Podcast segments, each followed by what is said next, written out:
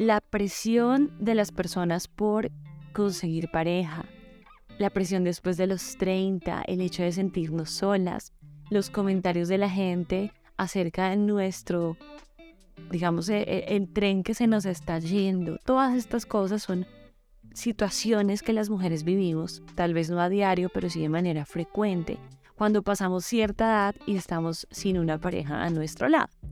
Hoy vamos a hablar de esa presión que ejercen las personas sobre nosotras y más que eso, de cómo nosotras debemos y podemos gestionar ese tipo de situaciones. Bienvenidas a Alma Libre. La esclavitud se abolió hace muchísimo tiempo. Sin embargo, las mujeres seguimos siendo esclavas de miles y millones de, miles, y millones de cosas. Soy Laura Alonso y te doy la bienvenida a Alma Libre. A Alma Libre, un podcast para desechar las mentiras que el mundo nos ha contado. Bueno, lo primero que les quiero contar es que me pasó varias veces que personas se me acercaban y me decían, oye, mira, tú ya tienes más de 30, ¿cuándo es que vas a tener novios? Tú nunca tienes novios. Llegaron a decirme, de hecho, que yo era demasiado exigente y que debía bajar mi estándar para poder conseguir a alguien. Como si yo tuviera que vender mis propias convicciones solo por complacer a los demás de verme con alguien a mi, a mi lado, ¿cierto? Eso es ilógico. Cuando una mujer es segura, y por eso hay que trabajar tanto en nuestra seguridad, cuando una mujer es segura, no anda pensando que esa seguridad está en complacer a los demás para hacer lo que ellos quieren que uno haga. Hace poco estuve en un taller de lectura y una de las mujeres comentó que ella se divorció hace un año, su esposo fue el que tomó la decisión de dejarla y ella muy joven, muy bonita, profesional, saben como que una mujer que de que uno admira eh, a simple vista. Y después de un año empezó a salir con una persona, esta persona le invitó a bailar y en medio del baile pues él también invitó a otra mujer a bailar o a otras mujeres a bailar y a ella le hizo sentir eso muy, muy mal. Le hicimos varias preguntas, ¿es porque tú esperas algo de él o no? Yo me acuerdo que varias de ellas le hacían preguntas tipo como que validando lo que el tipo hizo, ¿sí? Pero deberías ponerte en su lugar, de pronto para él es normal. Y yo digo, mira, mira, mira, cuando uno sale con alguien y esa persona está interesada en uno de verdad, sin decirnos mentiras, sin ponernos acá, discúlpenme la palabra porque en otros países es grosería, sin ponernos con pendejadas de nada. Cuando tú le interesas a alguien, se nota. Cuando no le interesa, formal, se nota más. ¿Cierto? Y ya hayamos salido varias veces, etcétera, y un día invitándome a salir, se pone a bailar con otras mujeres y me deja a mí ahí en la mesa. Pues si a mí no me gusta, debo estar en toda la libertad de poder decirle tranquilamente, por favor, como sabes que a mí eso no me gusta. Eh, y como yo le decía a esta niña, dile, mira, yo en este momento estoy buscando esto, aparentemente tú estás buscando otra cosa. Hay cosas que para mí no son tolerables, de pronto para ti sí lo son. Me gustaría escuchar que, que para ti qué significa haber sacado a otra persona a bailar, si tú esperas que yo o no te importa que yo haga lo mismo, como que estás buscando y si se alinea conmigo, súper bien. Si no se alinea con lo que yo quiero, es tan fácil como decirle, ok, en este momento creo que no vamos para el mismo lado, no pensamos igual, en la, no estamos en la misma escala de valores. Te agradezco me gustó mucho conocerte, pero vamos a dejar hasta acá. Y eso es lo que una mujer debe hacer. ¿Ya? Estoy hablando de mujeres porque este es un podcast para mujeres, ¿ok? Pero una mujer debe ser eso.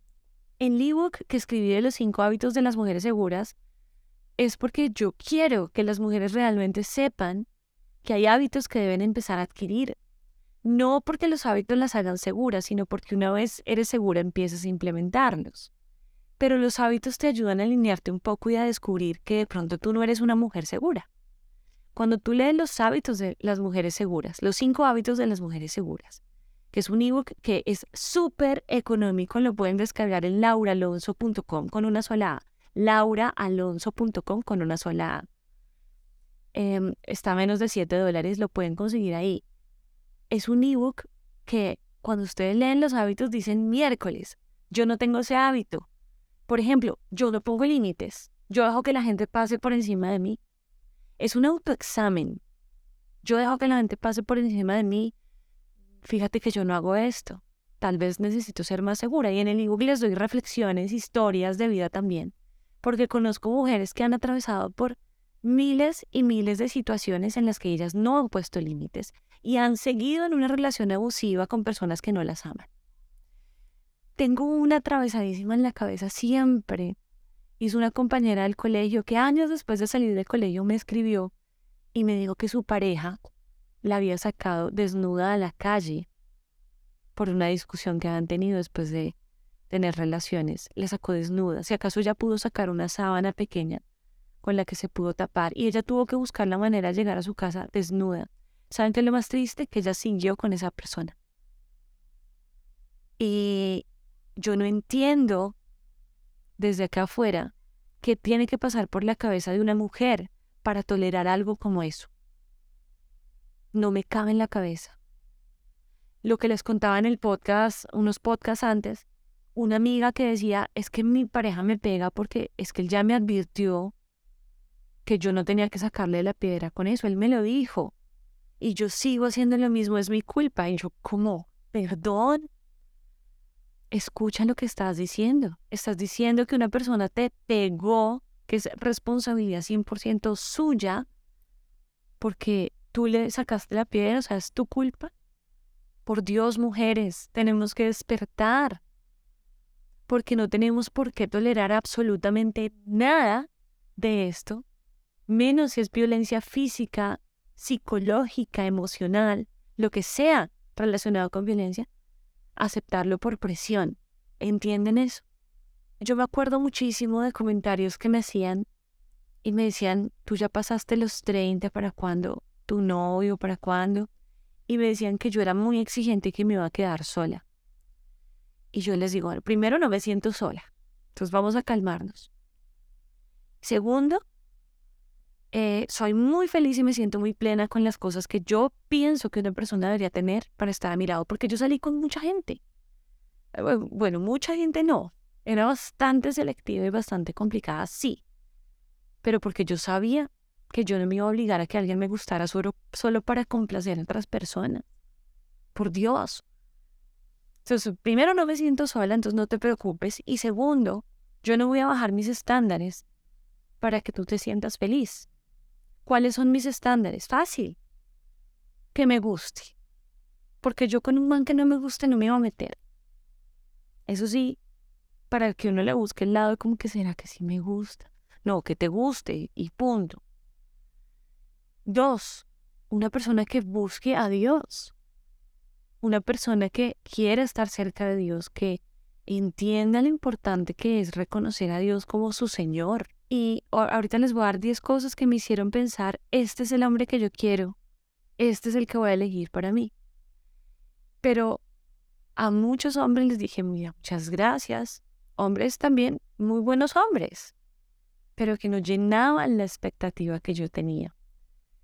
Y, y a esa gente que me decía, es que tú eres muy exigente, es que ni siquiera, eh, amigos, no es nivel de exigencia em, exigir lo mínimo para una relación. Cada persona desea cosas diferentes. Y yo decía, tú dices que lo hago, eh, que lo que hago me va a hacer quedarme sola. Yo prefiero mil veces estar sola, entre comillas, que mal acompañada. Y es que yo no soy de ese tipo de mujeres, les decía yo, que por boba, por presión, va a aceptar a cualquier tipo con el que al final de cuentas va a tener que despertarse por el resto de su vida. O sea, por el resto de mi vida la gente no va a estar pendiente de mí. A la gente se le va a olvidar que te casaste con Pepito, pero tú te tienes que aguantar a Pepito toda la vida. Y si tú no lo quieres, es un tipo abusivo, violento, grosero, o todo lo que tú te haya pasado, eh, ponlo ahí. ¿Para qué te vas a aguantar eso solo por presión de un par de años más? ¿O por qué no? De nunca conseguir a esa persona. Yo contemplé la idea de no encontrar nunca una persona que mm, me hiciera sentir bien. Yo me sentía tan bien sola que era difícil imaginarme junto a una persona. Y lo consideré y le dije a Dios, Señor, pues si nunca llego a conocer una persona que de verdad me guste, yo creo que voy a estar bien con eso. Hubo dos situaciones particulares que me hicieron sentir mal. Una fue en medio de la pandemia, yo cumplí 30 años en pandemia.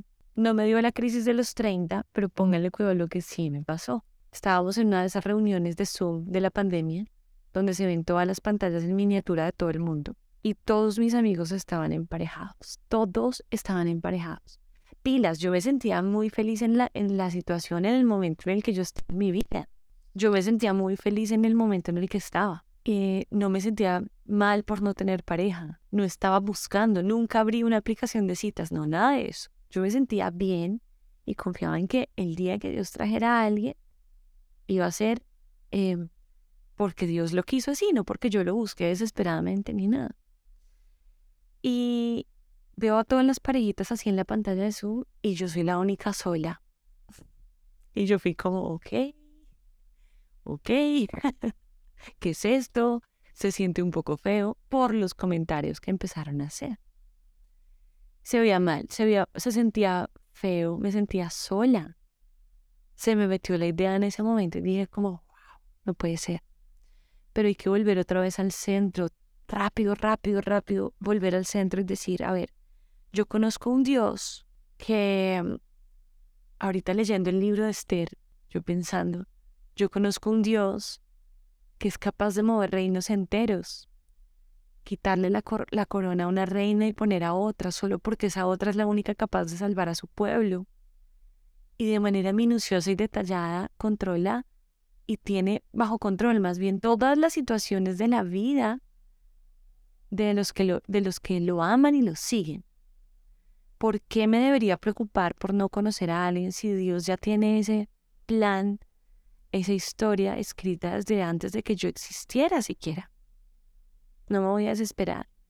Yo confío en un Dios que tiene todo bajo control el día que el Señor me quiera presentar a mi esposo, bueno, gloria a Dios, pero de resto estoy feliz y plena en Él, porque Dios es suficiente para mí.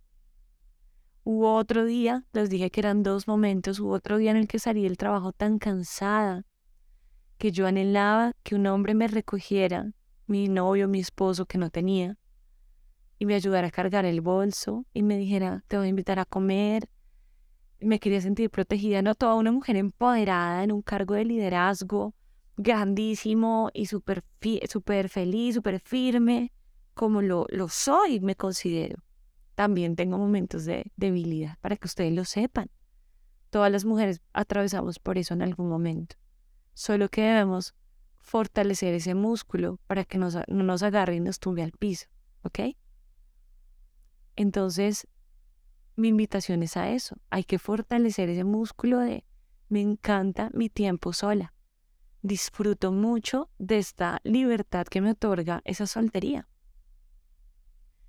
Me voy a un café a leer, delicioso.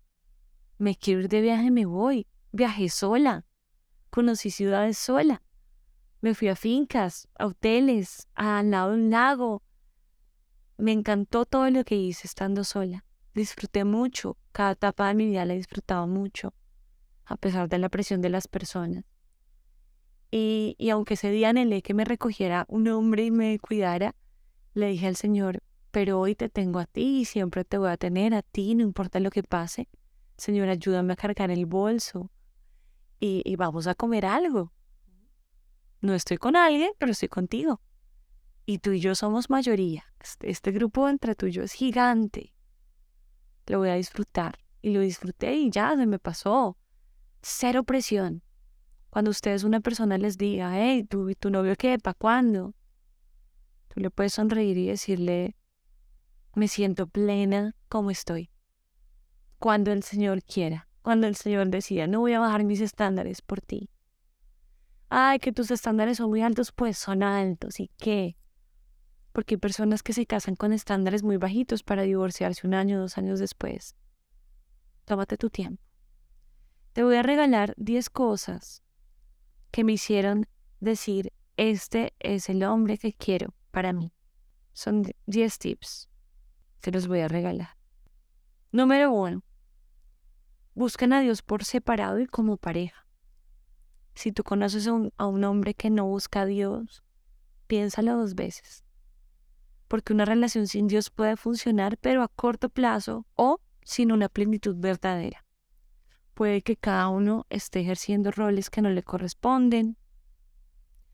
Es difícil atravesar por un conflicto y que ninguno de los dos busque a Dios.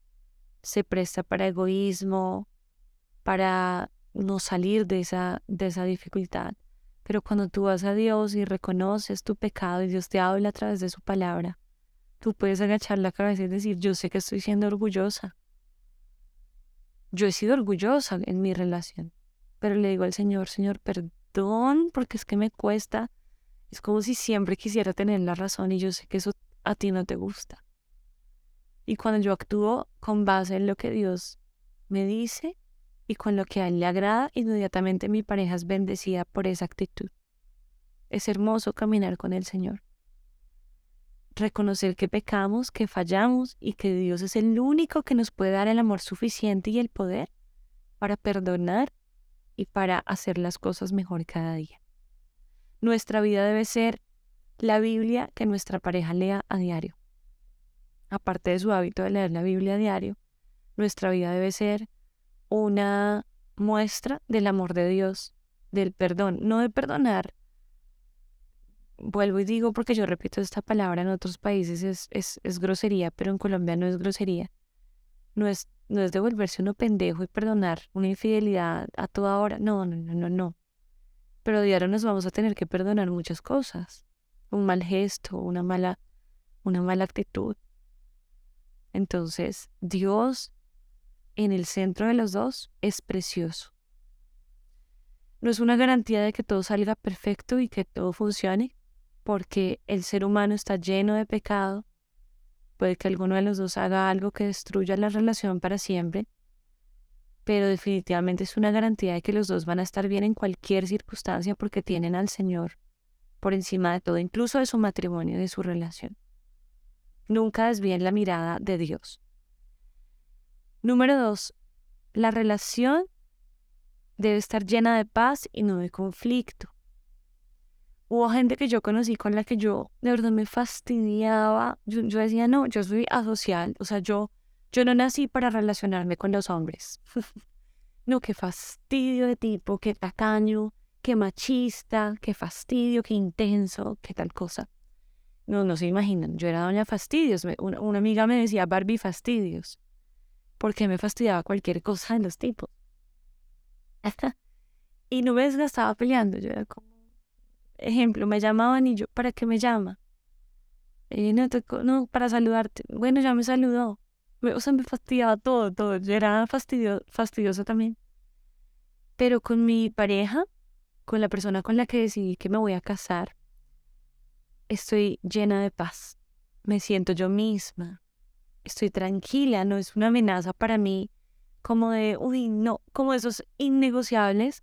Si es machista, ni modo, si es tacaño, ni modo, si es grosero, ni modo, si es imprudente, ni modo, o sea, hay cosas que de verdad yo no tolero.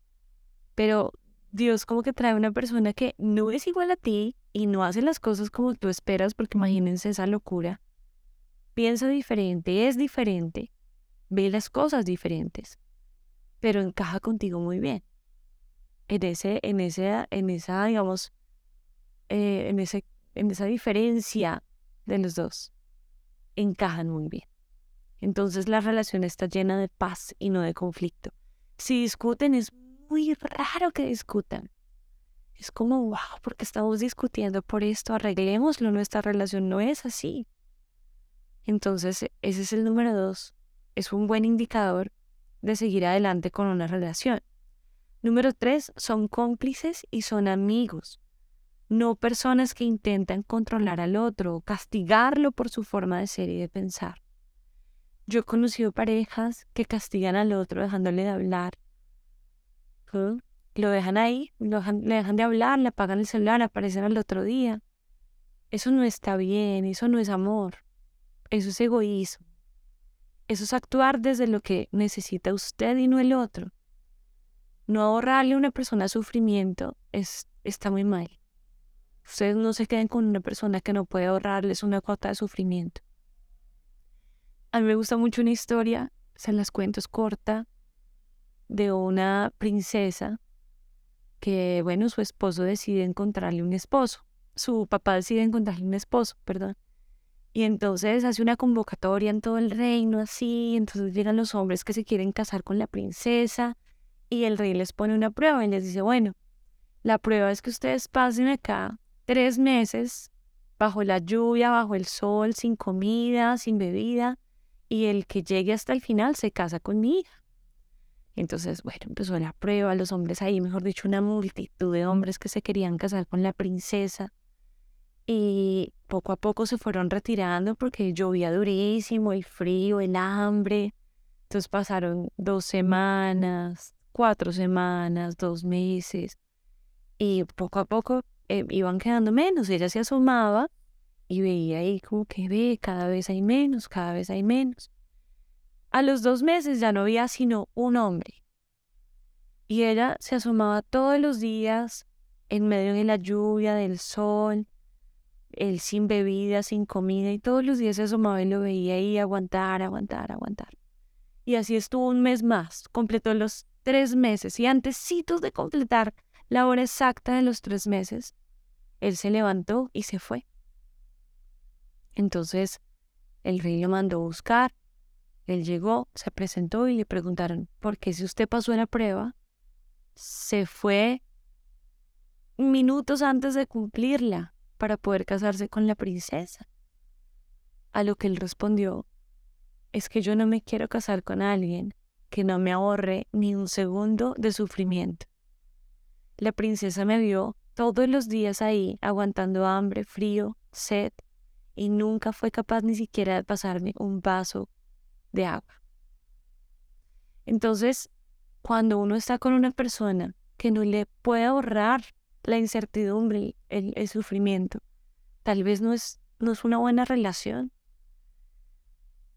Yo pongo un ejemplo y es, miren, delante del Señor, em, no está bien que usted le coquetea a, a, una persona porque como su pareja no está y no se da cuenta, eso no pasa nada, o chateamos con este y digámonos cosas comprometedoras y tal cosa ay, como no me está viendo, ustedes no saben el sufrimiento que le pueden provocar a una persona al traicionar su confianza.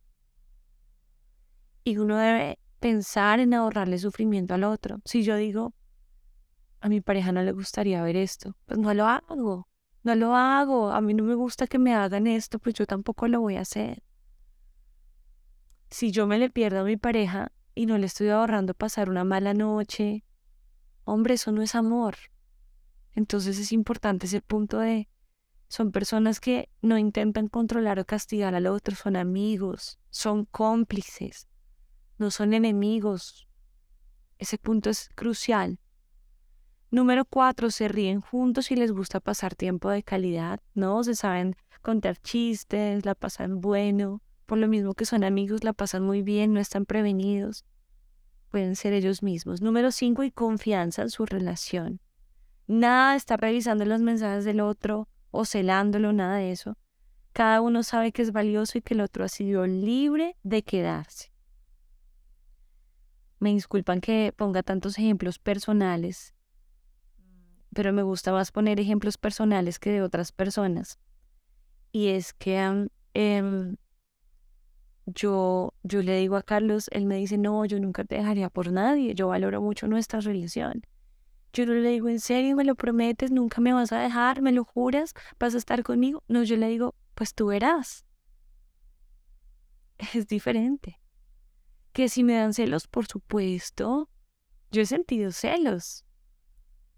Pero, como les hablaba ahorita de los hábitos de las mujeres seguras, una mujer segura sabe lo que es si mi pareja decidiera estar con otra persona, yo por eso le digo, pues es que tú verás. Tú verás si tú quieres cambiar esto por otra cosa. Y yo no digo que haya personas que no puedan ser mejores, por supuesto, hay un montón de gente que es mejor. Pero yo sé lo que valgo y sé lo que soy. Tú verás. Se lo digo con una sonrisa en la cara. Mi amor, tú verás. Y con toda la ternura. Tú eres libre tú eliges. Yo te elijo a ti y te voy a elegir todos los días. A menos que seas tú el que traicione esa confianza y esa decisión. Tú eres el único que puede dañar mi decisión. Porque yo soy una, una mujer de palabra. Yo te voy a elegir todos los días. Entonces, nada de celos. Yo no me pongo a agarrar el celular de mi novio a ver a quién le escribió. A mí hasta me da pena. Mira, a veces sin culpa miro el celular que alguien le escribe y uno mira, ¿no? En la reacción de que la pantalla alumbró. Pero yo de una quito la mirada porque yo quiero que él sepa que él es libre y que yo soy libre de elegir. Número 6. Se apoyan mutuamente en cualquier proyecto, problema o alegría. El otro es un apoyo y sobre todo un porrista constante. Número 7. Son capaces de decir y recibir comentarios de cosas que se están haciendo bien o mal. Porque la pareja ve cosas que nosotros no vemos y es importante que aprendamos a escuchar y reconocer. No me voy a tener mucho en ese punto, ese punto es clave. Si usted ve que su pareja está haciendo algo mal, usted no se queda callado porque el amor no guarda silencio. El amor habla. Amor, estás haciendo esto. Ahora aprendan a hablar, ¿ok? No es decirle, no, es que usted habla horrible. Qué fastidio. No, no, no es decirle, mi amor, he notado que mm, ya dos veces le has contestado a tal persona esto. ¿Te sientes indispuesta con esa persona? O sea, pregúntenle por qué lo estás haciendo. ¿Te cae mal o qué pasó? Y lo van tejiendo y ven cómo se construye una conversación bien bonita para que el otro sea consciente de que está hablando mal. ¿Ok? Número 8. Se escuchan para entender y no para responder importante escuchar para entender. Escuchen con la mente en blanco y empiezan a construir según lo que la persona les está diciendo. Eso es súper difícil. Es súper difícil. Al comienzo puede que les cueste mucho, pero pueden corregirlo desde el amor y el respeto. La otra persona siente distinto y eso es normal y está bien. Número 9, ya vamos a terminar, pueden llegar a acuerdos. Ninguno de los dos tiene la razón absoluta y lo sabe. Ese es el punto número nueve. Buscan encontrarse en un punto medio para entenderse y a la vez para no lastimarse. Miren, es muy lindo actuar desde el amor, no desde el egoísmo. Yo puedo decir, es que yo tengo razón y créanme, muchas veces vamos a tener la razón. Créanme que sí. Punto. Y lo dije y así es. Y es que yo soy esto y yo te lo dije. Es que yo ya sé, lo que sea. Tengo razón, estoy segura de tener razón. Pero a veces, o bueno, siempre es más importante conservar el amor que tener la razón. No me cuesta nada ceder y decir, bueno, ¿cómo lo ves tú?